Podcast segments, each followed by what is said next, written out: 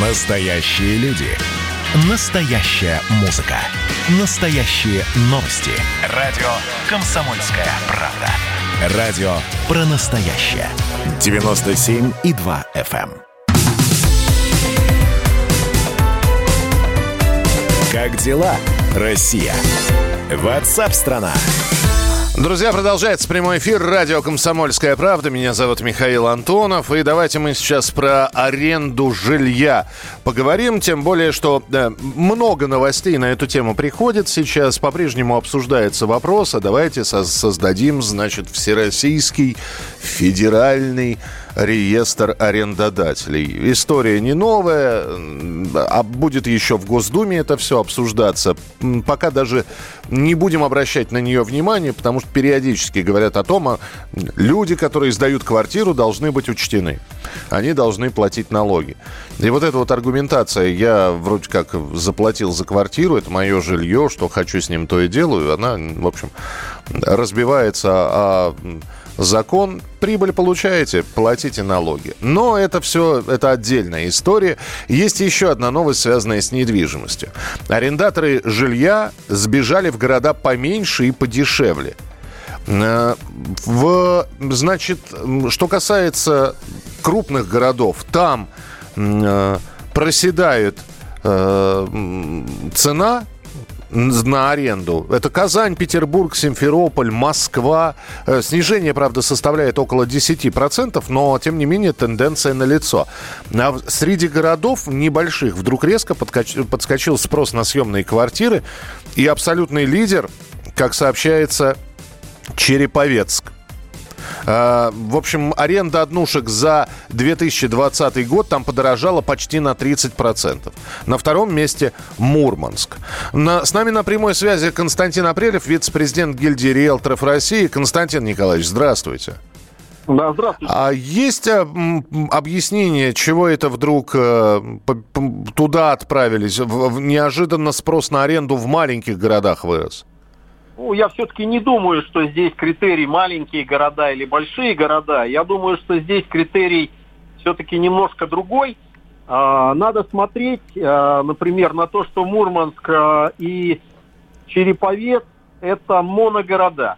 Это города, которые замкнуты на экономику. Например, Череповец – это Череповецкий металлургический завод. А, Это предприятие, которое в том числе работает на экспорт. И я думаю, что это предприятие просто реально повысило заработную плату своим сотрудникам. И, естественно, это как градообразующее предприятие э, резко поменяло а, тренд на рынке и повысило цены. Вот и все. Не, я не думаю, что можно говорить все-таки о какой-то реальной тенденции того, что люди а, из Москвы уехали в Череповецк или Мурманск. А почему нет? Что, э, во-первых, Рыбинское водохранилище, значит, Вологодчина, замечательное место. Почему бы в Череповце не пересидеть Ну, пандемию? во-пе- во-первых, я думаю, что все-таки, если Москва, то все-таки это Подмосковье, либо уже тогда совсем на юг, а, с точки зрения дистанционных процессов. А, вот. А, мне кажется, что а, вот эта а, информация о том, что идет некоторое снижение цен предложения на рынке аренды, она все-таки носит э, сезонный характер. На самом деле, давайте вернемся к рынку аренды, рынку найма жилья, и мы поймем очень про- простую вещь. А, Этот рынок имеет э, четко цикличность, и она, кстати, в пандемию даже особо не изменилась по поиску квартир в аренду. А, С августа месяца цены растут, а обычно вырастают, ну, например, если мы говорим о Москве, то на 10-15% в течение осени до Нового года. А с Нового года начинается снижение интереса к аренде и, в принципе, снижаются цены аренды. То есть, первое, мы попали в период цикличности рынка. И второе, конечно же, я соглашусь с тем, что какая-то часть людей, которая работала очно, ну, по крайней мере, в Москве 30% по-прежнему работает на удаленке, да, и это никто сегодня не отменял. Естественно, э, люди, которые перешли на удаленку, рассматривают для себя, абсолютно вы правы, э, более дешевый сценарий проживания. И с моей точки зрения, это все-таки ближайшее Подмосковье, потому что работодатель все равно оставляет за собой право привлечь на очную форму, и доступность э, рабочего места, она должна быть. Мы сегодня совсем дистанционно э, обеспечить э, работу на всех э, предприятиях и бизнесах, э, наверное, все-таки не сможем.